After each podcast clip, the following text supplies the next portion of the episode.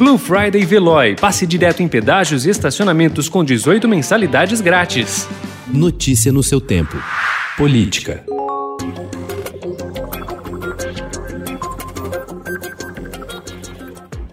Com 47% das intenções de voto, o prefeito Bruno Covas, do PSDB, larga na frente na primeira pesquisa Ibope Estadão TV Globo sobre o segundo turno das eleições municipais em São Paulo. Guilherme Boulos, do PSOL, tem 35%. Há ainda 4% de indecisos e outros 14% decididos a votar nulo ou em branco. A margem de erro da pesquisa é de 3 pontos percentuais para mais ou para menos. O nível de confiança é de 95% e o registro registro no Tribunal Regional Eleitoral de São Paulo, ESP-05645-2020.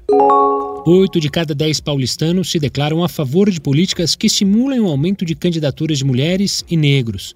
Os números presentes na mais recente pesquisa Ibope Estadão TV Globo mostram que 82% dos entrevistados apoiam leis, medidas ou ações que vão nessa direção, enquanto 10% são contra e 7% não têm opinião formada. A Polícia Civil de Joinville investiga caso de racismo e ameaça de morte contra a vereadora eleita Ana Lúcia Martins, do PT, primeira negra da história da Câmara Municipal da cidade. Ela foi alvo de ataques racistas nas redes sociais após ter sido eleita no domingo. Por meio de um perfil falso, pessoas que se dizem membros de uma denominada juventude hitlerista publicaram mensagens de ódio e com ameaças de morte.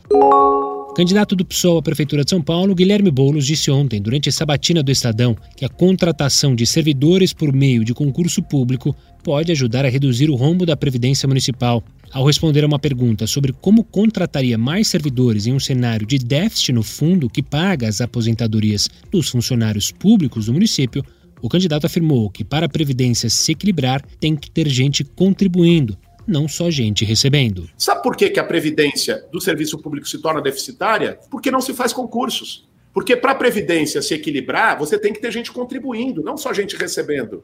Então, você tem mais gente se aposentando, virando inativo para receber na Previdência, e como não se, não se faz concursos, você tem menos gente contribuindo para a Previdência Pública.